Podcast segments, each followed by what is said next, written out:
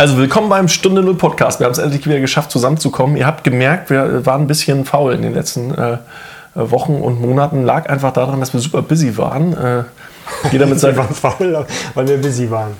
Genau. Also wir waren faul mit dem Podcasten, wollte ich damit sagen. Ähm, weil wir so busy waren. Wir sind, glauben wir, in 14. Folge. Wir korrigieren es im Zweifel im Nachgang nochmal. Weil wir sind ja immer offen und ehrlich mit euch. Zweite Staffel, 14. Folge. Wilbert hat vollkommen recht, erzählt ja die 1000 Folgen, die wir vorher aufgenommen haben, die ihr auch nochmal nachhören könnt, immer mit. Ähm, wie äh, letztendlich äh, wollen wir unsere Regeln aber nicht brechen und wir haben, äh, Henning hat einen wunderschönen Rotwein mitgebracht. Den Lass, den, ach, den ich jetzt vorlese, genau. Den Las Abejas Ottfjell, ist auch, ist aus Norwegen oder was? Ottfjell von 2018. Ein chilenischer ist das. Ach so, okay. Das sieht so, nur für mich, Ottfjell klingt für mich sehr norwegisch.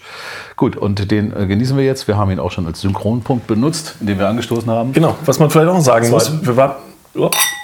Genau, äh, stoßen jetzt mal an. Wir haben das eben so ein bisschen gemacht wie Klappe beim Fernsehen, das kennt ihr vielleicht. Einmal so laut klappt, damit man am Ende zusammenschneiden kann. Weil wir haben selber gemerkt, wir hatten ganz eigentlich relativ High-End-Gear am Start. Bloß da war es dann irgendwie so, dass immer ein Mikrofon kaputt war, dann hat das gerasselt und so weiter in der Leitung. Das habt ihr vielleicht gemerkt, das war immer ein bisschen blöd am Ohr. Und jetzt haben wir das mal ganz einfach gelöst, dass jeder individuell ein einigermaßen vernünftiges äh, Anklipp-Mikrofon am Handy hat. Und jetzt äh, gucken wir mal, ob die Qualität besser wird. Wir hoffen, dass eure Ohren jetzt geschont werden, äh, ja, werden und äh, verwöhnt, verwöhnt. wie so eine Art Ohrenbär, sagt man noch dazu. Genau. Äh, Nicht mehr genervt seid von der Tonqualität. Ganz auf den Inhalt konzentriert konzentriert. Genau, ich das genannt. Wir wollen Ohrenstolz erzeugen. So, jetzt genug äh, Blabla. Was machen wir heute eigentlich?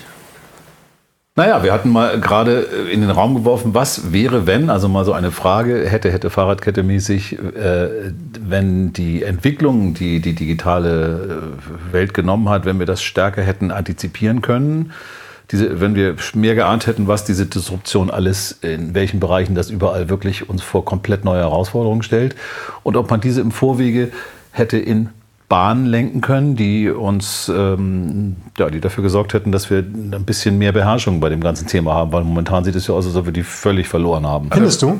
Der fleißige Knight Rider-Gucker und Star Wars-Gucker, der wusste doch schon, was abgeht. Ja. Ich, ich, ich frage mich gerade, ich, ich, ich, teile natürlich die, die Einschätzung, dass wir vor wahnsinnigen Herausforderungen stehen werden. Ähm, Im Moment habe ich das Gefühl, dass, ähm, dass wir ganz vieles von dem vorziehen und dass im Moment, also wer ist wirklich überfordert mit dem, was, was wir haben? Ich, ich gebe dir recht, also wir haben natürlich, wenn wir, wenn wir uns die großen sozialen Medien anschauen, die haben natürlich mit uns was gemacht. Äh, Informationen werden gefiltert und so weiter. Wahrscheinlich sind wir alle schon sehr viel stärker informationsgefiltert, als wir, als wir glauben. Ähm, würde ich zugeben, aber manchmal scheint mir, die Diskussion ist auch so ein bisschen, schwappt gerade ein bisschen über. Aber wir sehen ja die politischen Entwicklungen, äh, die auch davon getrieben werden. Also nicht nur, aber auch einen großen Teil, eben diese Entfremdung, die stattfindet und vor allem die, durch Missinformation und durch, durch Blasenbildung und durch diese ne, neuen Communities, die sich also nur noch mit dem befeuern, was ihnen, äh, was ihnen quasi in die Meinung passt. Sehen wir ja schon eine Entwicklung. Das hatten wir ja früher. Deshalb gab es öffentlichen rechtlichen Rundfunk. Deshalb gab es Dinge, um das Volk zu informieren in einem Umfang, äh, der entweder demokratisch oder eben auch nicht demokratisch. In anderen Systemen war das natürlich auch ein, war ja schon mhm. früher ein Tool, also ich meine, für Propaganda. Aber heute ist es ja, ist es eben aus dem, ne, der, der, der, der Zug ist aus dem Bahnhof raus und wir sind gar nicht mitgekommen. Irgendwie. Also ich, ich bin immer noch der Ansicht, dass wir noch ziemlich analog unterwegs sind und dass digital noch wesentlich mehr geht. So, wir haben immer noch Geschäfte da draußen aus der Straße. Stellt euch das mal vor. Krass. Die sind immer noch da. Und in 20 Jahren sitzen wir hier zusammen und sagen, ey, früher gab es mal Läden, da ist man reingegangen. Ne? Und da musste man Regale sich anschauen, die durchsuchen. Ja, aber das.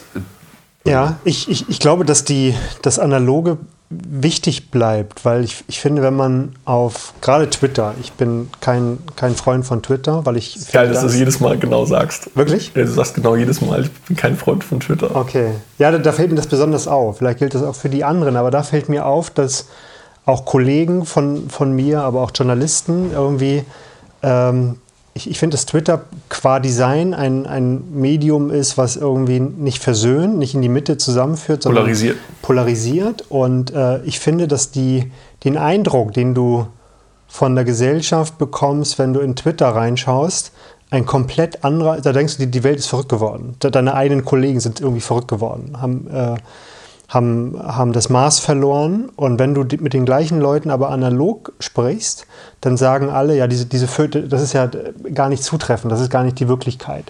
Und ich finde, gerade ist ähm, die, ich sag mal, die, der Abstand zwischen dem, was wir digital abbilden an, an Gesellschaft und dem, was analog ähm, erfahrbar ist für uns alle, ist, ist gerade maximal. Insofern äh, korrigiere ich mich vielleicht ein, ein, Stück weit, Wilbert, und sage, ja, das, das stimmt. Vielleicht haben wir tatsächlich im Moment, müssen wir noch lernen, mhm.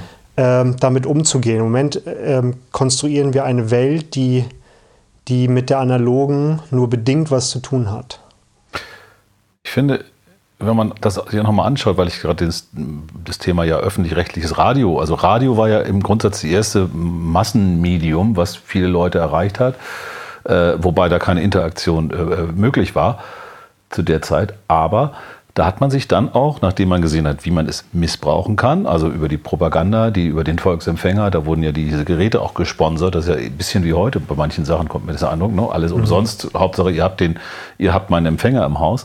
Und dann hat man sich ja sehr viel Gedanken gemacht über einen Rundfunkstaatsvertrag, wie man den Proports, wie man wirklich dafür sorgt, dass das ein Medium wird oder dann wird das, ähm, das eine Meinung widerspiegelt, die eben nicht von einzelnen Interessensgruppen ein, äh, ausschließlich gesteuert wird, sondern ein, versucht, da wirklich ein demokratisches Medium draus zu machen. Dafür hatte man aber auch Zeit, weil das ist einfach ruhig und easy zu machen. So, das gibt's. Ähm, so etwas äh, hat es ja im, in, der, in der Revolution, die wir jetzt erleben, in der Kommunikation und in der Sende- und Empfängerrevolution, die wir seit zehn Jahren erleben, seit es die im Grundsatz, seit es die Handys gibt oder schon fast ein bisschen vorher, wenn man E-Mail nochmal damit einbezieht. Aber ich würde mal sagen, das ist eigentlich der Punkt. haben wir diese Zeit nie gehabt und es geht heute so schnell, dass wir äh, gar keine Zeit haben, uns irgendwie Gedanken zu machen, wie kann man das sinnvoll kontrollieren tatsächlich. Denn wir müssen es kontrollieren im, im Sinne Sorry, jetzt muss ich mal ins Mikrofon husten. Olli hustet. Ihr verschluckt am Wein. Olli hat Husten. Ich musste bei dem, nee, aber im Grunde, das, was du meinst, sind ja Adaptionszyklen. Also die Adaptionszyklen, wenn wir damals über das Telefon, das Radio gesprochen haben, um die gleiche Anzahl, um eine Million Leute zu erreichen, hast du da Dekaden gehabt. Ah. Aber es gab auch weniger Menschen. Ähm, um heute mit einer App irgendwie erfolgreich zu sein, gibt es direkt KPIs, also irgendwelche Schlüsselzahlen, die du erreichen musst. Und hast du wenige Wochen bis Monate Zeit, um die zu erreichen. Das sind ähnliche Zahlen, die damals beim Radio oder beim Telefon aufge, äh, aufgerufen wurden, um halt zu sagen, das ist relevant oder nicht. So, das heißt, wir sind definitiv schnelllebiger geworden. Da haben wir schon ganz oft auch über die, die Sehnsucht zum Analogen gesprochen. Also ich, seitdem ich jetzt Papa bin mit zwei kleinen Kindern zu Hause, ist ganz einfach. Ich lege das Handy einfach weg und schon bin ich analog. Mhm. So, also äh, die meisten Leute, die, die bauschen das ein bisschen zu sehr auf. Bist du doch gar nicht. Du hast doch Hey Google im Haus, weiß ich doch. Genau, ähm, auch nicht überall. das muss ich auch noch benutzen. Die Kleinen, die babbeln noch, die können noch nicht Hey Google sagen. Und da ist man dann mit Holzautos und was weiß ich alles am Start. Und es geht ganz schnell, dass man runterkommt. Aber ich glaube, viele finden also den, den, den, diesen Schalter nicht. Ich glaube, wenn man, ihr seid jetzt beide in, im Sonderstatus, du bist, deine Kids sind eigentlich so, schon so, dass sie selber digital süchtig sind. Oder auch nicht. Oder das zumindest wissen und es als, als Problem. Bei Henning ist ja auch so. Also die, die sind ja nicht mehr ganz klein. Also du nimmst ja keine Zeit mehr, mit denen zu spielen. Aber ich merke das halt dadurch, dass ich mir Zeit nehme, um mit meinen Kindern zu spielen. Da bist du in der Zeit bist du komplett analog. Da baust du über Lego-Steine oder was auch immer. Da geht Aber irgendwie. Ist so schön, oder? Da muss einfach nur, ist super. Aber eigentlich ist es total einfach. Also alle beschweren sich über digital und bla und das nervt so und Pollution und äh, keine Ahnung, ich muss hier, wie heißt das, Detox machen. Mhm. Nee, einfach mal Handy ausmachen. Ist gar nicht so schwer. Wir hatten Fertig. das schon mal in der Folge. Und das siehst du eigentlich, daran merkst du eigentlich, wie digitalisiert dein Alltag eigentlich wirklich ist. Wenn man das Handy ausmacht, passiert auf einmal nichts mehr. Mhm. Und wir sind in einer analogen Welt und das ist gar nicht so wild, wenn man ganz ehrlich ist. Aber du hast es ja vorhin ganz schon mal, du hast ja vorhin quasi eine ganz andere Realität äh, in der Zukunft nach vorne geholt. Und nochmal daran erinnern, meine Frage, mit der wir ja auch mal anfingen, war ja, hätten wir etwas, hätten wir sowas erahnen können, hätten wir, hätten wir die Chance gehabt, äh, irgendwie zu antizipieren, was passieren wird. Und jetzt sagst du gerade, in 20 Jahren werden wir uns erzählen, du früher, da gab es Geschäfte, da ging man hinein und hat Waren gekauft. Was ja impliziert, dass du sagst, dass es in 20 Jahren eben nicht mehr gibt das war ja auch ein Punkt, da hast du ja auch gleich gesagt, dass das ist ja etwas, Jetzt kommt man genau an den Punkt. Ich würde sagen, und da, das wird es bestimmt noch geben, weil das ein sozialer Faktor ist. Also einzukaufen, anfassen, aussuchen, hingehen, Menschen zu treffen. Märkte gibt es heute noch, sind immer noch sehr beliebt. Ich glaube, wir hatten das auch schon mal am Thema. Ich glaube nicht, dass das komplett zugunsten des Online verschwinden wird, weil die Leute haben dann ja immer mehr. Bedingt. Ich glaube, das, was wir, also wir haben ja eigentlich verschiedene Phasen im Einzelhandel. Momentan ist so, dass fast jede Innenstadt gleich aussieht. Da steht ein H&M, da steht ein C&A, bla bla blub. Das gibt's, also wenn ich in Hamburg bin oder in Duisburg oder in München, ich kann überall den gleichen Scheiß kaufen. So, und da sind die Leute satt. Ich glaube, da gibt es einen Sättigungspunkt. Den ganzen Krams kannst du halt online anbieten. Ich glaube, was definitiv äh, wichtig werden wird, ist halt diese Regionalität da haben wir auch schon mal eine Folge zu mhm. gemacht, dieses individuelle, re regionale, dass du irgendwo hinfährst genau. und was erleben kannst. Oh, die haben hier andere Getränke, das schmeckt alles ein bisschen anders, das riecht alles ein bisschen anders, fühlt sich alles ein bisschen anders an. Und das kriege ich nur hier.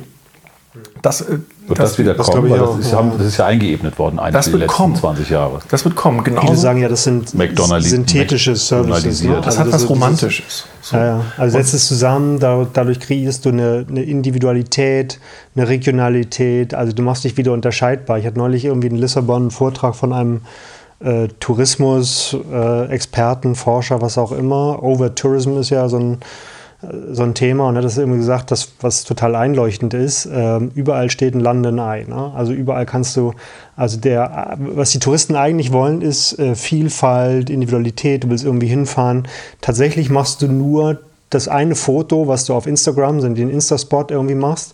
Und ansonsten hast du in jeder Stadt das Gleiche. Das ist das Einzige, was die Destination unterscheidet. Ansonsten hast du die gleichen Geschäfte, du hast, äh, du hast irgendwie ein Riesenrad in der Stadt und so weiter. Und es ist, ähm, es ist paradox. Äh, alle Leute wollen, wollen für das gleiche Geld abziehen und äh, das einzig Individuelle ist das, das Foto, was du da irgendwie machst. Und deswegen glaube ich, das wird sich komplett in den digitalen, ja. in den Online-Markt äh, shiften irgendwann. Dieses Austauschbare, aber dieses individuelle Erlebnis, dass den Leute, auch Firmen sich entscheiden, wirklich einfach nur lokal zu sein und den und den, den Standorten anzubieten oder nur an einem Standort. Oder nur, ne, also diese künstliche Beschränkung auf sich selbst. Äh, da gibt es ja jetzt auch verschiedene Purpose Companies und wie auch immer. Das sind so gerade Movements, die da irgendwie abgehen, dass du halt sagst, okay, das ist eine Company, verpflichte ich mich, wenn die gründet, dass ich die nicht veräußere. Da gibt es halt verschiedene äh, Vertragskonstruktionen. Auf der anderen Seite, glaube ich, gibt es eine Parallelwelt in dem Mo Mobilitätssektor. Das ist ja auch das Thema autonomes Fahren. Irgendwann werden alte, alle, alle Leute autonom fahren und dann wird es äh, abgesteckte Strecken für Privatnutzer geben, die ganz krass am, selber am Steuer sitzen, ohne Airbag. Oder, oder vielleicht sowas. sogar einen Verbrennungsmotor fahren. Ja, Verbrennungsmotor fahren mhm. äh, auf so einer abgesteckten Autobahn, die vielleicht durchs ganze Land geht, aber die zahlen halt auch eine höhere Versicherungspolice. Und die Lebensversicherung sagt dann auch, Alter, bist du wahnsinnig. Aber das, das wird auch nicht aussterben. Also zumindest unsere, solange unsere Generation sich auf dem Planeten äh, befindet, wird das halt relevant sein. Und, und das, das, glaube ich, ist ein, etwas, was die Leute unterschätzen. Äh, es gibt eine es gibt eine Regression zum Normalen. Ich glaube, die Leute werden immer, im, im, Moment haben wir, äh, antizipieren wir sozusagen das, schreiben wir das fort und sagen, was ist, Mensch, wenn das in der gleichen Geschwindigkeit weitergeht. So, aber ich glaube, wir werden irgendwann das wieder zurückholen und weil du fragtest, hätten wir was anderes machen wollen? Die, die Frage ist, hätten wir was anderes machen können? Ja. Viele sagen ja, wir, wir müssen eigentlich das, das Internet so wie es ist einstampfen und nochmal noch mal neu nochmal neu auflegen mit neuen Regeln und so weiter. Ich bin mir da nicht so sicher, ehrlich gesagt. Ich glaube, die einzige Rettung ist, dass wir lernen, äh, und da gebe ich Olli recht, die, die, damit umzugehen, dass wir auch lernen, wieder das Analoge irgendwie in, einem, in ein vernünftiges Verhältnis zum Digitalen zu bringen. Und im Moment äh, tun wir das noch nicht. Wir sind, wir sind unfähig, wir müssen einfach lernen. Und ich glaube, wir, wir, wir hätten nichts anderes machen können. Wir müssen jetzt gucken, dass wir wieder das, das Analoge retten, dass wir das irgendwie klar in einem vernünftigen Verhältnis. Ich glaube, das rettet sich von alleine. Also bin ich ganz sicher, weil die Leute einfach sagen, also ich mache das halt auch gern mit den Kids oder wie auch immer. Einfach, oder einfach mal einen Wald spazieren. Wie geil ist das denn? Immer wenn man im Wald rumläuft, das ja. kennt bestimmt der eine oder andere Hörer auch, ach fuck, das macht man viel zu selten. Genau. Ne? Das, das ja. ist immer das, was man denn sagt. Das spricht man, die meisten ja. sprechen das dann auch aus. Ja, auch Leute total gehen, schön. gehen durch den Wald, gucken auf ihr Handy. Das so, ja, ja. Das ist so geile Luft hier und überall Vögel, hör mal und Kopfhörer die Ruhe. Auf. Und ne, ja, ich auch, mache ich auch gelegentlich. Aber wenn man das wirklich mal bewusst macht mit dem Partner, mit den Kids oder man, vielleicht auch mal alleine, wie sprechen das denn wirklich aus, die Leute? Das ist in der Regelmäßigkeit passiert das. Also es gibt einfach, das hatten wir schon ganz oft besprochen, diese, es gibt dieses Minimalismus, also das, was man minimal braucht an, an analog, äh, analogen und nicht digitalen, das wird immer da sein. Das wird halt immer spezieller werden und immer individueller und immer hochwertiger. Ne? Weil die Leute, wenn sie denn was Analoges konsumieren, dann werden die es immer bewusster tun. Und das wird immer, immer besser werden. Absolut. Wir haben ja im Grunde, äh, die, die wesentlichen Dinge sind ja geblieben. Also, dass wir, dass wir äh, zusammen essen. Ähm, dass wir nicht alleine essen, sondern dass wir an einem Tisch sitzen, mit Leuten äh, gemeinsam mhm. essen. Das ist, ja, das ist ja ein Ritual, was irgendwie ja immer wieder erneuert wird und an Qualität gewonnen hat. Aber im Grunde sind die, sind die Zutaten, sage ich mal, immer, immer die gleichen. Ein Tisch, nette Leute, was zu essen. Das ist so, und, und wie du sagst, die Qualität des Analogen wird besser und das ist, das ist das eigentliche Ziel. Eine geile Analogiebewegung findet ja auch gerade statt. Ich sage nur Fridays for Future. Diese ganze Klimathematik ist komplett analog. Klar wird die auf den digital, findet die auf den digitalen Plattformen statt und auf den Social Media Plattformen. Aber grundsätzlich geht es um ein uranaloges Thema und ein Instinkt. Unsere Natur ist im Gefahrpunkt. Also man spielt mhm. mit einer Angst. Und das ist Romantisierung natürlich irgendwo auch. Genau, und man Absolut. macht keine Online-Petition, sondern man geht tatsächlich auf die Straße. Genau. Und das ist wirklich komplett analoge Gegenbewegung, die gerade statt, äh, stattfindet mit diesem Klima, wo man wirklich so ein Thema hat, an dem natürlich ganz vielen Leuten eigentlich allen was gelegen ist. Ne? Also selbst ein Trump würde sagen, irgendwann, okay, irgendwann wird zu viel ne? und zu viel Smog und so. Irgendwann fängt er an zu husten und kriegt seine Bürger nicht mehr. Und dann, hey, okay, das machen wir auch mal. Egal. Aber da merkt man es jetzt ganz stark, manifestiert sich eigentlich das. Und die Qualität Ne, da ist halt ganz viel, was da gerade passiert, was sehr analog ist, auch an Firmen, die da aus dem Boden gestampft werden, die halt eigentlich, klar, die finden digital statt, die sind digital auffindbar, aber die machen dann, äh, keine Ahnung, Fritjof, der mal hier Jimdo gegründet hat, der macht gerade Wild Plastic. Ja? Ähm, das ist halt, die holen aus dem Ozean irgendwie Plastik raus und was, was die halt machen, das erste Produkt ist halt eine Mülltüte. Das Problem noch nicht ganz mit gelöst, aber immerhin wird aus altem Müll eine neue Mülltüte ja. gemacht und nicht komplett neu, neu Plastik hergestellt. So, und das ist halt eine einfache Lösung erstmal für, für ein bestehendes Problem, zumindest ein Ansatz. Und das ist halt komplett analog. Und davon passiert gerade viel mehr, weil die Leute, weil das Thema halt Hype ist und die Leute merken, das ist cool, da kann ich mich darauf setzen. Und A, ich tue was Gutes. Also ich tue was Gutes, ich habe einen Purpose. Da kommt auch dieses Thema Purpose. Ja. Alle, alle haben gerade irgendwie einen Purpose. Mhm. Aber die meisten versuchen halt einen Purpose in Richtung Klima, Natur, bla bla bla. Ich bin Gutmensch. Ist gerade Gutmenschentum ist gerade wieder eine ganz große Saison. Absolut, ja. Und jeder hat das Gefühl, sich um wieder um das Analoge zu kümmern, um, um die Menschen. Ich glaube, es kommt wieder. Es ist so die, das Pendel ist jetzt irgendwie sehr extrem in eine Richtung ausgeschlagen und ich fand das gut. Romantisieren stimmt ja tatsächlich und zwar auch, äh, wenn man an die Romantik denkt, die ja auch einen sehr, sehr gefühlsmäßigen Naturbegriff hatte. Also die Romantik, die, das, die, die Sehnsucht nach dem Ende quasi, das ist, glaube ich, auch Teil, Teil der Romantik, wenn ich das richtig erinnere. Und so die, dieses äh, äh so die, die Flucht in die Natur zu suchen. Die Sehnsucht nach dem Ende. Das klingt so, ich suche mir mal einen Grabstein aus, das ist auch ein sehr Ja, das ist doch äh, dieser, dieser Vanitas-Gedanke. Jetzt, jetzt kram ich mal in meinem, in meinem Kopf. Vanitas, ist, alles ist eitel, äh, alles ist vergänglich. Das ist ja auch noch eine schöne. Äh, ja, gut. Eine schöne zweite Bedeutung, finde ich, von, von Eitelkeit. Äh, das ist, glaube ich, so ein romantischer Begriff, ich als Mensch in der Natur und so weiter. Ja, und das kommt aber wieder. Wir sprachen mal über Religion und so weiter und, und äh, kommt das wieder? Stehen wir am Anfang einer, ja, aber das ist einer ja, neuen Religion, Religiosität? Das ist ja mit dieser etwas äh, zugegebenermaßen ja voll, voll hirnrissige Frage, hätten wir was ändern können, weil hätte, hätte, Fahrradkette etc. Außerdem ist es ja für uns auch völlig unmöglich zu sagen, was ist in drei oder fünf Jahren. Das kann eigentlich gar keiner vorhersehen. Nur im Moment sieht man ja auch diese Diversifizierung dann auch wieder. Glauben, Glauben, Glauben. Es, wird, es gibt ja immer mehr auch so Sekten. Es gibt immer mehr politische Strömungen, die, die das, die, die das, die, die das. Und da, da, findet, da verlieren wir ja auch etwas als Gesellschaft, weil wir uns ja wieder voneinander entfernen. Also das ist ja das, was ich meine. Können wir als Gesellschaft, und wir sind zu langsam, für, um diese Schritte überhaupt mitzunehmen, das wissen wir ja auch. ich glaube, wir sind noch nicht erwachsen genug. Das ist, glaube ich, ja, wir, wir, wir die Leute es noch nicht. Ja, die Handlungsunfähigkeit der Politik in jedem Bericht, die ist so analog, die wird irgendwie, die, man hat das Gefühl, dass das unser, unser Leben und diese, die, das, was äh, unser Leben ja eigentlich in die richtigen, die richtigen Zäune darum setzen soll, also Zäune nicht im Sinne von Beschränkung, also, sondern von Leitfaden, Bahn. Ja. richtigen Bahnen lenken soll, ähm, dass, dass, dieses, dass das völlig entkoppelt ist inzwischen voneinander. Das Vollkommen. stimmt. Also die, da gibt es keine Bahn. Wir laufen ständig ja. irgendwie auf einer freien Wiese rum und wer, wer nicht aufpasst, wird erschossen. Ja, unser Kultursenator hat jetzt ja Carsten Brostner, für alle Nicht-Hamburger, Äh, hat ja ein Buch geschrieben jetzt, Die Zerstörung. Zerstörung, genau. Habe ich sogar gelesen. Und, ja? Lieber Carsten, ich habe dein Buch gelesen. Okay. und äh, er beklagt ja, finde ich, und, und das ist ein guter Punkt, dass die digitale Öffentlichkeit natürlich insofern gestört ist, ähm, als, als dass wir zu viele Sender haben. Also jeder, jeder will was abhaben, jeder, niemand hört mehr zu, sondern jeder will irgendwie ein Stück dieser, dieser ja im Grunde alles ja absurd. Jeder will ein Stück dieser Öffentlichkeit haben, die, die es aber ja gar nicht gibt, sondern die ist ja replizierbar. Es gibt ja eine mittlerweile, wenn du da tausend Leute erreichst, sind die, schreien die Leute Hurra, tausend Leute erreicht, ist es aber, es ist irr, die gleichen tausend Leute haben irgendwie äh, eine Sekunde später völligen anderen Content bekommen. Also man ist überhaupt nicht mehr allein, sondern es ist irgendwie eine, eine Gesellschaft von Sendern. Das ist ja so ein bisschen das Argument von, von Carsten Broster. Und äh, das hat die Gesellschaft schon verändert. Und da müssen ja. wir sicherlich erwachsener werden. Dann ist doch die Frage, gibt es denn so die großen gesellschaftlichen Themen? Jetzt mal abgesehen davon, dass wir natürlich gerade mit der Klimageschichte ein großes gesellschaftliches auch Konsensthema durchaus haben. Aber gibt es denn diese großen gesellschaftlichen Themen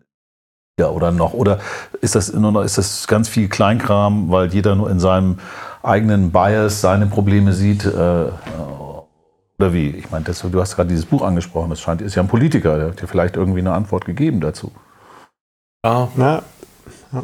Er hat ja auch viel über zu, zu Volksparteien irgendwie gesagt und wir haben ja das vielleicht auch nochmal etwas, worüber wir sprechen könnten in, in Thüringen. Äh, wir kommen ein bisschen von einem Thema ab. Äh, Macht ja nichts. Nee, das Thema war ja auch nur In Thüringen hatten wir ja gerade sozusagen vor ein paar Wochen die, die Wahl und äh, da haben wir die beiden extremen Parteien, sage ich mal in Anführungszeichen, auch wenn man die nicht gleichsetzen sollte, das, äh, das, äh, dem würde ich zustimmen, ähm, haben wir trotzdem diese, dieses, dieses merkwürdige Bild, ähm, dass die Ränder halt äh, stark geworden sind, die Mitte ist ausgedünnt. So. Vielleicht liegt es auch daran, habe ich überlegt, dass die dass wir einfach im politischen System die Mitte gar nicht mehr abbilden können. Das würde dafür sprechen, dass die Gesellschaft ähm, anders strukturiert ist, als wir sie politisch im Moment noch durch Wahlen abbilden es gibt, es gibt eine Mitte auch bei den Linken mittlerweile. Ja, so vielleicht. Oder auch, dass wir, die, dass wir die Menschen eben nicht erreichen. Das ist ja auch mal der Punkt. Ist. Obwohl, man muss sich ja mal hinsetzen. Eigentlich geht es den Menschen in diesem Land so gut, wie es ihnen noch nie gegangen also noch nie in der Geschichte. Ich meine, ein bisschen. Makroblick. Ich will jetzt nicht sagen, nicht über die letzten fünf Jahre, wobei Menschen können ja auch nicht viel weiter zurückblicken.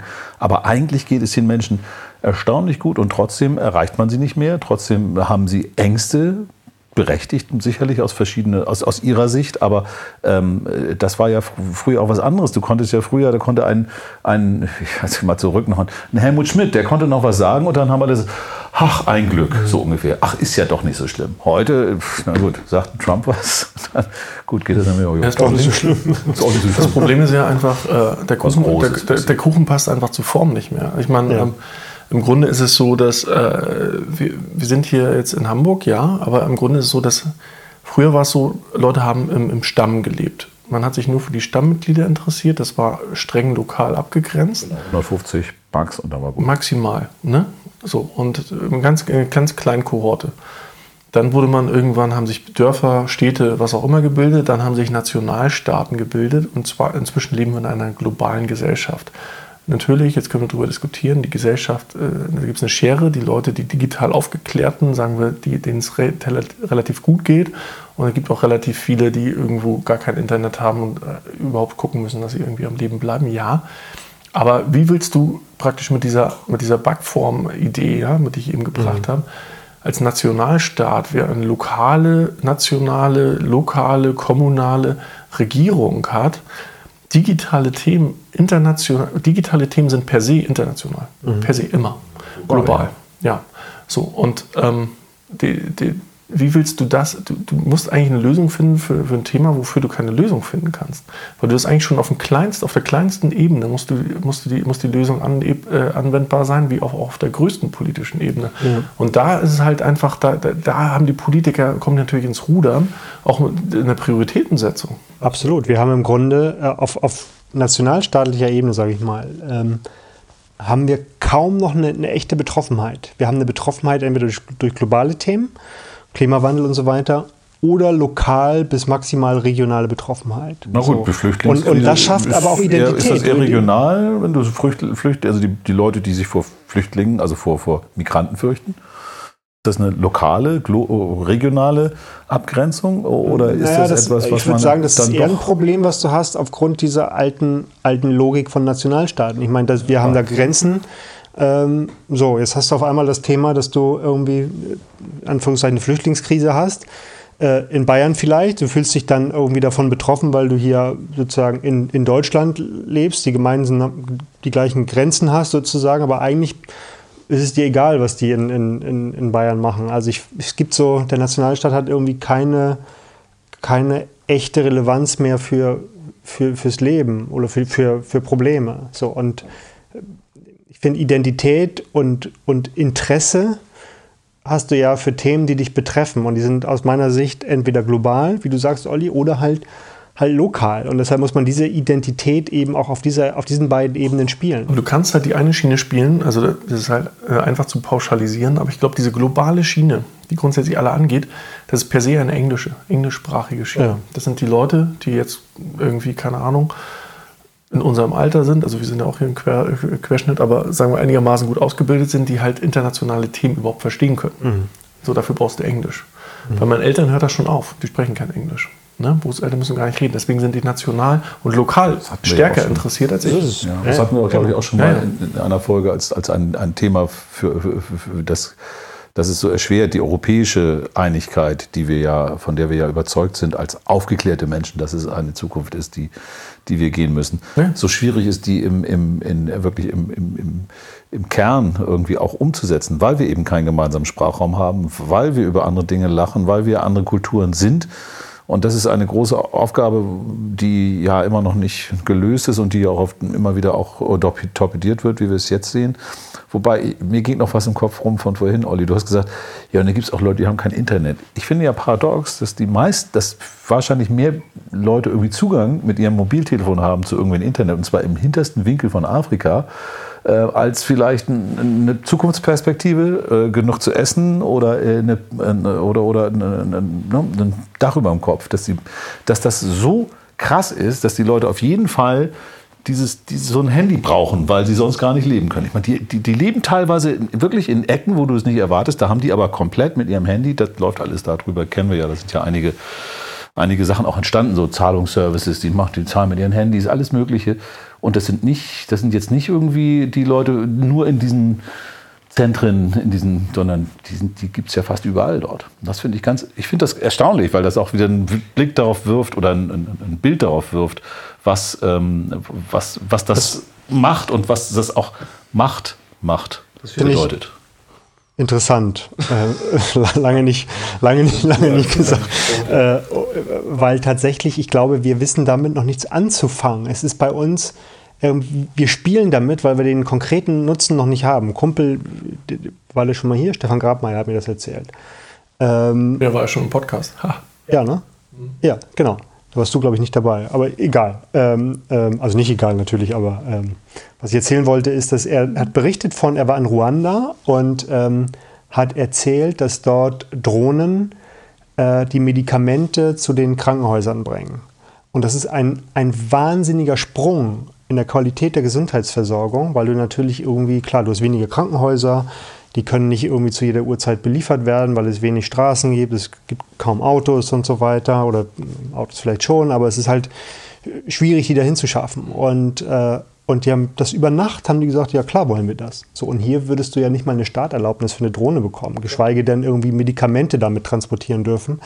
Und die, die haben halt eine Idee, wie sie das einsetzen können, um ihr Leben zu verbessern. Und das, diese Idee, die fehlt uns, uns glaube ich. Verbessern-Thema ist bei uns halt nicht so auf der Hand wie woanders. Genau. So, und das Thema, das kommt ja so ein bisschen, diese Internetverbreitung kommt ja aus diesem Button of the Pyramid-Ansatz. Äh, Faralat oder wer auch immer das damals äh, gestartet hat. Ähm, der, aus Indien, mehr oder weniger, und Afrika. Und das ist halt so, dass irgendwie Frauen die Gelder verwalten, bla bla bla. Es gibt so Frauengruppen, die kriegen dann so Mikrodarlehen und so weiter und so fort. Und die Verbreitung des Internets hat so schnell äh, Geschwindigkeit angenommen, weil die da über die Handys letztendlich ihre Payments, selbst über SMS. Ja, das warte ich jetzt in Afrika auch. Ja, ne? ähm, ihre, äh, ihre, ihre Löhne und Payments oder ihre Konten mehr oder weniger verwalten konnten. Und das natürlich für die eine essentielle, essentielle Lebenserleichterung und Grundlage So, und deswegen hat Internet einfach so einen hohen Stellwert in so äh, in, in Dritt-, Viert-Weltländern ähm, und so eine starke Verbreitung erfahren, weil das einfach die Qualität des Lebens und die, den Zugang vor allen Dingen, ne? Äh, Accessibility ist ein großes Thema, äh, so äh, vehement erleichtert hat. Die haben halt diverse Quantensprünge gemacht, die wir ganz anders wahrgenommen haben. Bei uns war es erstmal eine Vernetzung und wir reden ja immer noch über WLAN und Router und so ein Krams, bei denen ist halt per se Internet Satellit, ja. Ähm, den Schritt haben die einfach mal übersprungen. Und das ist, glaube ich, ganz wichtig. Die, ähm, für die ist das neu. Die haben eine neue die, die machen erkennbar einen Sprung nach vorne. Bei uns löst es jetzt erstmal, ich sag mal, die Disruption, die es bei uns auslöst, ist, äh, wiegt viel schwerer als, als der Nutzenzuwachs, ja, den diese was, digitale ne? Lösung das hat. Deshalb beklagen wir sozusagen, ah, es wird alles anders und das, das Etablierte wird zerstört und so weiter, nur um so ein bisschen besser. Ich meine, was ganz ehrlich, die Mobilität, ist die viel spürbar besser geworden? Ja, vielleicht. Aber auf ein Taxi warten müssen wir immer noch, auf oder andere. Also günstiger so geworden. Und ich würde einfach mal sagen, ich glaube, das ist ein Elastizitätenthema. Ja. Was? Also äh, in, in, der Betriebswirtschaft oder in der Volkswirtschaft sagt man Elastizitäten, also Preiselasticitäten ist so das gängigste. Ne? Wie reagiere ich praktisch auf eine infinitesimale Preisänderung? Und in dem Fall ist es tatsächlich so, äh, wie, wie reagiere ich auf äh, bei ein, einer Einheit Internet? Muss man irgendwie dann definieren. Ja, genau. Aber äh, Bandbreite zum Beispiel und Geschwindigkeit, ähm, dass du sagst, eine Einheit Internet von 0 auf 1 ist der größte Sprung. Ja, ne, per SMS irgendwie Geld ja. transferieren. Und dann, wenn du sowieso schon viel Internet und eine gute Abdeckung hast, dann machen halt, macht eine Einheit Internet nicht mehr so viel aus. Das ist dann die Elastizität. Ja. So, ne? Und, und wir sind tatsächlich in einer Phase, das glaubt man ja gar nicht, ähm, zumindest in den Daten. Einige sagen ja, wir können das, das liegt daran, dass wir das nicht wirklich messen können. Andere wiederum sagen, wir sind in einer Phase extrem niedrigen Produktivitätszuwachses. Ähm, das heißt, was wir gerade tun, ist echt äh, ganz viel von dem, was wir tun. Wir bedenken alle, wir machen, bewegen unglaublich viel. In den Daten zumindest siehst du es nicht. Wir sind, äh, der, die, die Produktivität dessen, was wir tun, ist sehr überschaubar. Und das spricht dafür, dass der, dass der digitale Nutzen sozusagen, die digitale Lösung, nicht, nicht so viel effizienter ist. Moment, das kann aber auch den Grund haben, dass es eben noch, auch gerade bei uns, weil wir ja funktionierende Systeme hatten und genau. haben, wo wir, von, wo wir ja. gut gelebt haben, dass genau. es deshalb bei uns eben wesentlich länger dauert, weil die Akzeptanz oder auch der ja. Druck, also der Schmerz, der Painpoint einfach nicht da ist bei vielen. Wir haben ja immer wieder das Thema, dass viele Firmen äh, völlig überfordert sind und irgendwie sich freuen, wenn sie irgendwie, wenn ihr Faxgerät geht oder vielleicht sagen, Mensch, wir sind jetzt digital, wir haben E-Mail oder irgend so etwas dass es in eben den Ländern, du hast gerade Ruanda genannt, das ist ja sowieso ein, eine irre Geschichte. Dieses Land hat ja mhm. einen unglaublichen Aufschwung gerade genommen. Ich habe da neulich auch drüber gelesen, also sehr, sehr spannend. Und die haben natürlich A, Nachholbedarf, die haben Pain, die machen dann eben so etwas Schnelles mal eben Drohnen einzusetzen, wo man hier irgendwie ja, Bedenkenträger und vor allen Dingen ne, Lobbys, äh, die, genau. die ganzen Leute, die Transportunternehmen haben und keine genau. Drohnen haben und, und, und, und. Du hast ja hier immer Interessensgruppen, die aus ihren Interessen ja. gegen was sind oder etwas verlangsamen oder es nicht annehmen können. Ich, ich hau jetzt mal eine ganz steile These raus, dass wir uns eigentlich seit 1993 nicht so viel weiterentwickelt haben. Weil Facebook und Co das ist eher ein Decline, das heißt, die Leute wandern eher ab. Er hat auch nicht mehr so eine hohe Business-Relevanz, weil die nicht mal einen Klarnamen haben. Ähm, das Einzige, was irgendwie Business-Relevant ist, ist LinkedIn, vielleicht noch Zing und was auch immer, wo die Leute dann sich vernetzen, aber es bringt ja auch nicht so viel. Also in der Regel hast du dein bestehendes Netzwerk, mit dem du arbeitest und mit den Leuten, mit denen du eh nichts zu tun hast, hast du in Zukunft weniger zu tun. Alle investieren zwei, drei Stunden irgendwie in LinkedIn, um sich da zu positionieren, präsentieren, aber so what? Was hatte ich 93, da konnte ich eine SMS schreiben, da konnte ich Anruf tätigen mit dem Handy, was inzwischen äh, hat damals schon wesentlich länger Akkuzeit gehabt als heute. Und das äh, war noch wesentlich teurer, ja. Äh, hat eine SMS richtig Geld gekostet, 50 Cent oder 50 Pfennig oder so ein Kram. Hast du überlegt, ob du mal irgendwas rausschießt oder nicht? Klar, ne? aber das war halt aber im Grunde sind wir genau da. Wir sind eigentlich bei WhatsApp. Der einzige äh, Vorteil, den wir jetzt haben, ist, dass wir Voice-Nachrichten schicken können. So, und dass wir halt die ganze Zeit irgend, irgendwelche Bilder hin und her ballern. Das ist ja, schön, aber das ist nicht, das ist nicht weltbewegend. Das ist meistens kein Bild, was dein Leben, dein, deinen Business-Alltag verändert. Kommt drauf an, weil du ja auch viel Fake News-Thema, ne? da kannst du ja auch Klar. Bilder schicken. Und aber wenn, wenn du den, den, den Bildern, die wir machen, den ganzen Tag, äh, einen Preis von nur 5 Cent geben würdest, wir, wir würden kaum noch Fotos machen, weil wir sagen, brauche ich nicht, brauche ich nicht, brauche ich nicht, brauche ich nicht. Ja, klar. Und das Ding ist, und Daten kosten praktisch nichts mehr. Das ist der einzige Grund. Aber wir hatten damals E-Mail und wir hatten damals SMS. Man konnte im Grunde genau das gleiche machen wie heute. Dann komme ich doch zum Kern meiner Frage wieder zurück, auch wenn ich die Frage selber natürlich für nicht beantwortbar halte, hätten wir, hätten wir. Aber es ist tatsächlich, eine Sache ist diese Umsonstkultur, dass wir eben plötzlich alles einfach so machen können. Fördert das jetzt irgendein Business, wenn wir nicht freiwillig unsere Daten hergeben würden, also wenn wir nicht dafür, wir bezahlen ja dafür, das haben wir ja jetzt gerade irgendwie so ein bisschen unter den Tisch fallen, das natürlich zahlen wir, weil wir uns immer gläserner machen und dadurch auch für die Werbeindustrie, in erster Linie geht es um die ja, dass die uns Sachen verkaufen können, ähm, äh, für die natürlich besonders attraktiv werden. Aber ist es nicht, liegt es nicht daran, wäre das nicht zum Beispiel einer der ersten Punkte, die hätte man machen müssen, zu sagen, nee, also umsonst ist nicht. Das Ne? Dann, um schon mal zu regulieren, um mal dafür zu sorgen, dass bestimmte Dinge sich nicht so äh, verselbstständigen und auch die Leute nicht so, und das tun wir ja alle, ne? äh, akzeptieren Sie hier mal unsere neuen AGBs.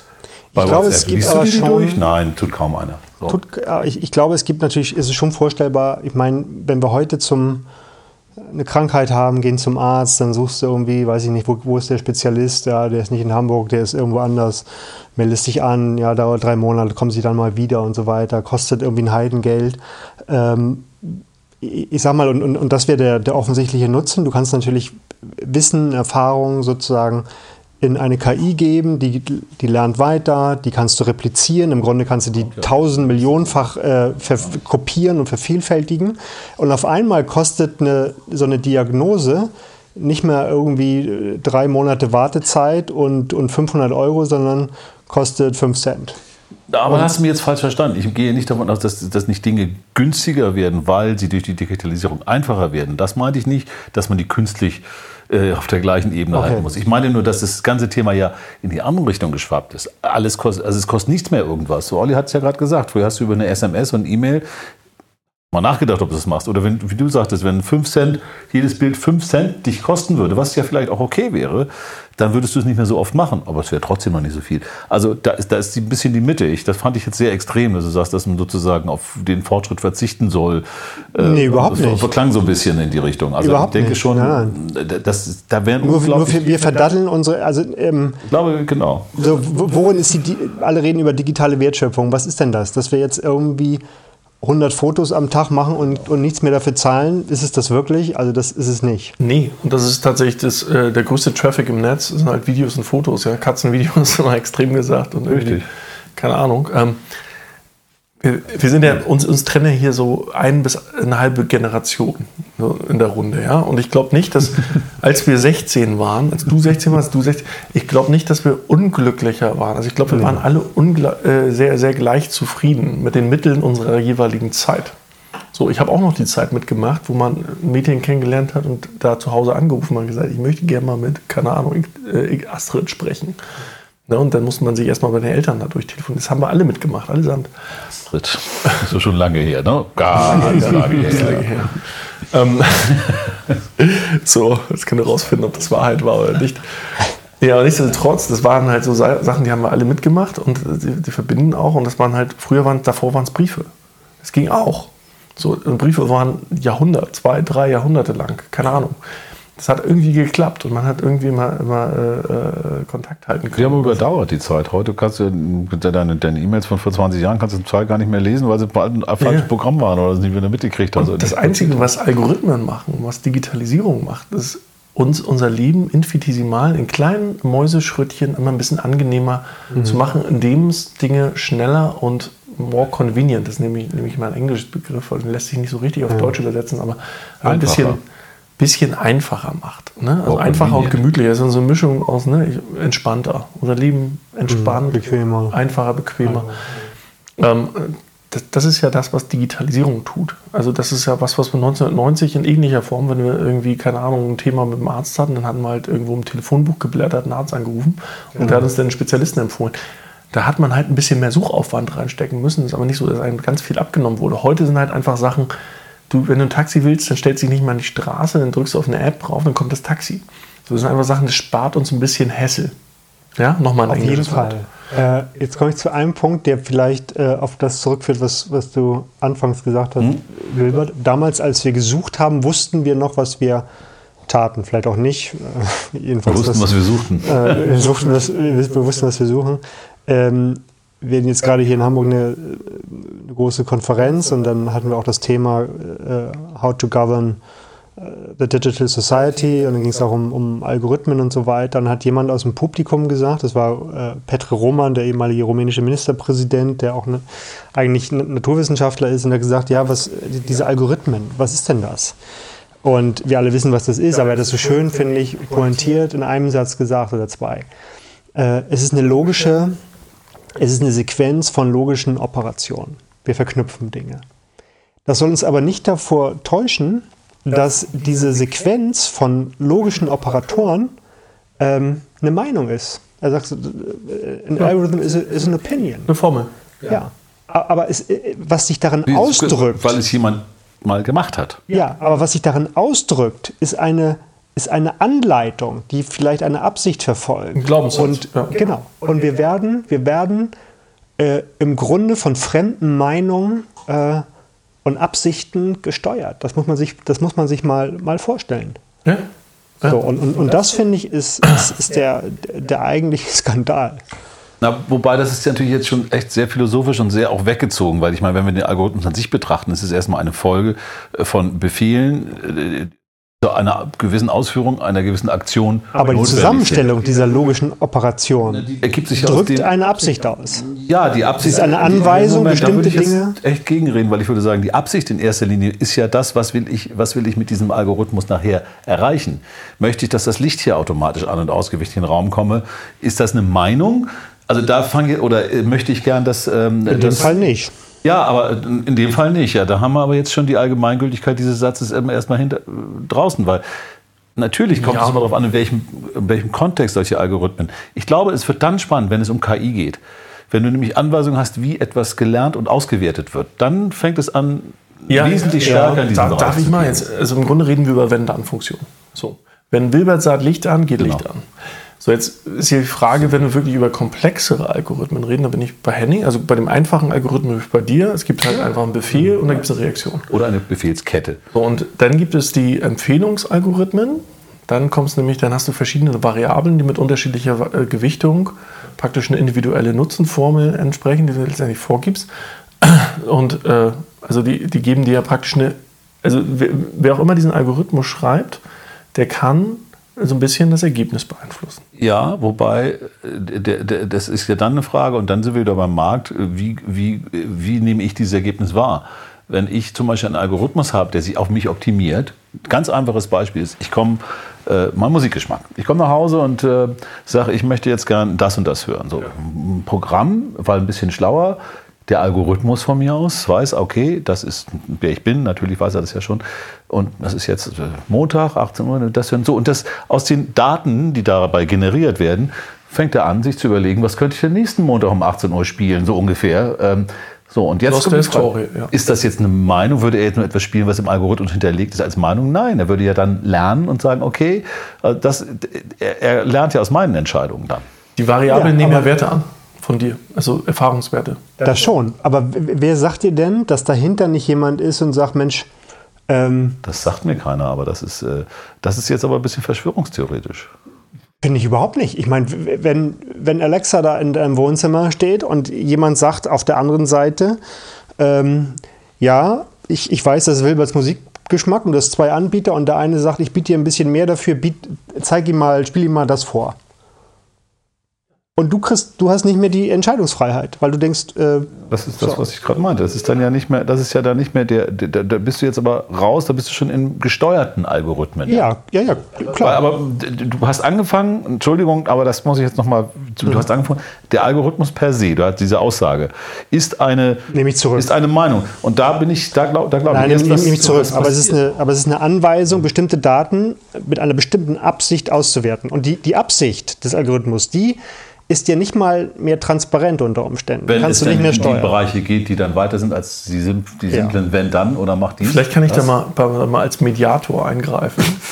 So im Grunde gibt es Algorithmen, die, die sind praktisch nach äh, 1-0-Schema, ja, 0-1, äh, Licht an, Licht aus. Das ist natürlich jetzt äh, keiner, der groß Einfluss nimmt, aber ich bin bei euch beiden irgendwo. Also bei den ganz simplen Algorithmen mhm. ist wirklich nur eine eigene Formel an aus. So. Ja. Ähm, bei den anderen Themen, die komplexer sind, haben die Entwickler des Algorithmus natürlich einen gewisses, gewissen Einfluss drauf, was das Resultat, was die Empfehlung wird.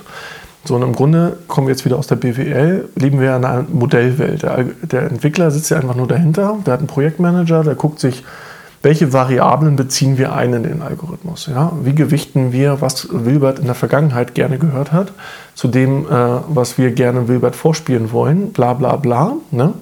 Und äh, dann gibt es halt verschiedene dann, dann gibt es eine Stochastik dahinter, die mir dann halt einen Algorithmus, die mir dann wieder spiegelt. Und wenn Wilbert dann sagt, Daumen hoch, alles richtig gemacht. Wenn Wilbert sagt, Daumen runter, dann war, war irgendwie ein Malus in, dieser, in, in der Gleichung drin. Und so funktioniert im Grunde ein Algorithmus. So, und der lernt idealerweise erkennt er dann Muster mhm. und die Empfehlung wird immer besser. Also die Wahrscheinlichkeit, dass du irgendwann sagst, ich lasse durchspielen oder ich drücke einen Daumen hoch sogar, was das Beste ist, was passieren kann, in deiner Musikliste äh, ist dann eine super Sache. Und jetzt kommen wir eigentlich, was, was nochmal ganz spannend ist, einfach einen Wohnungsschlag nochmal zu kriegen zu unserem Thema. Ist ja auch ganz spannend. Äh, momentan wird ja auch diskutiert, ob es irgendwie so eine Institution, eine politische gibt, mhm. die Algorithmen evaluiert oder äh, sagen wir lizenziert oder freigibt oder äh, rated. Zertifiziert vielleicht. Zertifiziert. Sogar. Das so. ist mal ein Thema, was mir im Kopf rumgeht. Genau, ja. dass die einfach sagt, okay, wenn du eine Firma bist, ein Algorithmus, da muss man ja definieren, wann ist was ein Algorithmus. Bei einem aus würde ich jetzt sagen, würde ich sagen, das ist kein Algorithmus, das ist eine einfache Formel. Ähm, beim Algorithmus würde ich immer sagen, das ist ein bisschen komplexerer Sachverhalt mit einer individuellen Gewichtung und Modell dahinter. Ähm, das muss man halt definieren, wann ist das ein Algorithmus, wann liegt das der Behörde vor, wann muss das freigegeben werden. Und dann muss das natürlich idealerweise relativ schnell passieren. Der, da ist natürlich die Idee, dass man sagt, man möchte sowas wie einer wirklichen künstlichen Intelligenz mit einem künstlichen Bewusstsein ein Stück weit vorbeugen, die uns dann irgendwann versklavt. Extrem ausgedrückt. Naja. Ähm, aber das ist eine Behörde, wo die jetzt gerade in der Presse diskutiert wird, könnt ihr alle im Internet nachlesen. Macht total Sinn. Also witzigerweise mm, ist das ein Gedanke, der mir auch durch den Kopf schoss. Und zwar, mm, wir brauchen ja auch die, der Dienstleistungen, die wir nicht selber leisten können, wie zum Beispiel Leute, die, sich, die meinen Computer oder meine Handys vielleicht mal sauber machen und mal gucken, ob da Viren und Daten drauf sind und was weiß ich. Nur weiß aber nicht, zu wem ich gehe. Vielleicht gehe ich ja zu jemandem, der mir das erst recht dreckig macht und dann irgendwie von mir wieder verlangt. Also ne, diese ganzen Angriffe Cyber, du musst dich ja gegen irgendwas, du bist ja auch daraus äh, dem ausgesetzt. Und ich dachte, warum gibt es eigentlich nicht eben zertifizierte, in diesem Bereich auch Leute, die, wo du weißt, wenn die dies zertifiziert Card haben, was eben einer, so einer, von einer so einer Behörde vielleicht sogar äh, ne, gemacht wird, dass die trustworthy sind. Ne, Trust Certificate, solche Sachen. Gerade in unserer jetzigen Welt ist das ja eines der wichtigsten Dinge. Also äh, Staat, alles offen, ist alles Staat, transparent. Jetzt haben wir wieder Politik als Regulierungsbehörde, was Feines. Äh, das Problem ist ja einfach, ähm, das bringt ja wieder Kosten mit sich. Das heißt, wenn ich jetzt in Europa sowas installiere, dann habe ich wieder Wettbewerbsnachteile mit Asien, mit Amerika oder wie auch immer. Ähm, Aber damit wird alles weggerasiert. Weil dann hast du erstmal die Debatte, was muss eigentlich wie reguliert werden, was muss eigentlich zum Algorithmus dazugeliefert werden, welche Daten, Datenbanken und Schnittstellen und wie schnell geht das von sich. Weil eigentlich muss sowas ja relativ zügig passieren, weil sonst hat, ja, hast, du direkt, äh, äh, hast du direkt Einbußen in der Competition der weltweiten. Ähm, es sei denn, du schaffst einen internationalen Standard, dass alle sagen, das brauchen wir jetzt. Ähm, aber wir sind in Europa ja tendenziell schneiden wir uns ja permanent ins eigene wir Fleisch. Es ja nicht momentan. mal in Europa einheitlich was zu machen.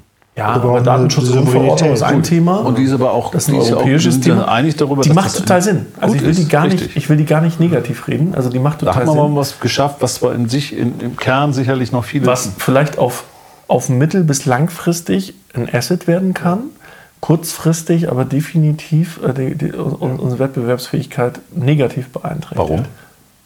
Ja, weil äh, wir langsamer sind. Weil wir langsamer in der, sind in, in der Entwicklung des Services und so weiter. Aber es kann nachher tatsächlich in, der, in einer späteren Phase die Akzeptanz der Menschen extrem erhöhen. Äh, wenn du einmal das Vertrauen in, in KI zerstört hast, werden die Leute sich zurückziehen, werden wieder auf analoge. Äh, und wenn wir in Europa sozusagen eine haben, eine entwickeln, der wir vertrauen, dann sind wir vielleicht am Ende schnell. Am Anfang langsamer, aber am Ende schneller. Wir kommen ja unweigerlich zu dem Punkt, dass du gar nicht mehr weißt, ob du mit einer KI kommunizierst oder mit einem. Mit einem das, das, das, war, das war ja mein. Genau. Also das, da sind wir schon. Ja, also. Äh, wir, wir, können ja gar nicht mehr steuern, was wir, was wir sehen an Informationen. Schwierig, also. Ne, und vielleicht nochmal darauf Chatbots zurückzukommen. Ich meine, das ist, äh, und ich, ich halte schon für für relevant, weil wir reden ja noch gar nicht von Demokratie und Wahlentscheidungen, aber äh, wenn du sagst irgendwie, ähm, ähm, da hört jemand irgendwie äh, Musikstück, da sagst du irgendwie, ja, das, da gibt es sowas ähnliches, ich biete dir mal an, dann sagst du,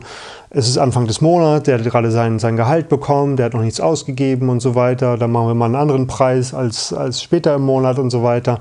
Du wirst, du wirst manipulierbar, du kannst diskriminiert werden und so weiter. Also ich manipulierbar sind wir alle. Ich meine, das macht Amazon ist der Klar. prominenteste dabei, ne? dass die dann einfach sagen, okay, das hat er in seinen Einkaufswagen gelegt, jetzt gebe ich dem nochmal einen kleinen Rabatt, damit er es dann auch wirklich konvertiert, damit er genau. wirklich kauft.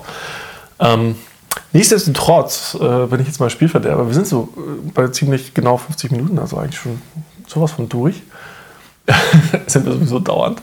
Was war eigentlich unser Thema? Hat das einer noch auf der Kette? Was wäre, wenn? Also es war was wäre eine, eine etwas, sage ich mal, wirklich eigentlich nicht zu beantwortende Frage, aber einfach um mal darüber nachzudenken. Hätte, könnte die Welt besser sein, wenn wir früher gewisse Regulierungen ja. in, der, in, dem, in der Annahme, dass solche Dinge passieren, weil wissen konnten wir es nicht. Das ist eben genau das Problem, was wir haben wir wissen eben nicht, was passieren wird. Deshalb das ist ganz geil. Also wir haben uns, glaube ich, in einer gewissen Peripherie um das Thema gedreht, was, glaube ich, ganz gut war. Also nicht komplett den Faden verloren. Ich hoffe, ihr seht es uns nach, äh, den kleinen Exkurs hier links oder rechts, aber war vielleicht ganz spannend für euch. Ähm, tatsächlich hatte ich ja eine oder andere auch äh, gewünscht, dass wir hier und da mal einen Link reintun, um irgendwie was zu belegen, was wir so als Hypothesen in den Raum tun. Das werden wir vielleicht irgendwann noch tun. genau. ja, Erstmal noch nicht. So, also, Lass doch mal zwei, drei suchen. Ihr müsst uns einfach glauben oder das Internet selber bemühen. So, ähm, insofern, äh, ja. Und vielleicht sollten wir es anstreben, dass äh, in Zukunft einige dieser Podcasts von, von drei KIs geführt werden. Vielleicht merkt es ja keiner. Genau, die Wilbert-KI. Vielleicht, war, vielleicht die war das Olli-KI ja oder die Henning-KI. Ja, jetzt, jetzt wo ich es gesagt habe. Vielleicht war es schon. Ja, Mensch, rat doch nicht alles. Ist doch der, die Katze aus dem Sack. wir trinken dann einfach nur noch Wein, statt zu labern. Genau, wir sitzen nebenan und trinken Wein, während die drei KIs ablabern.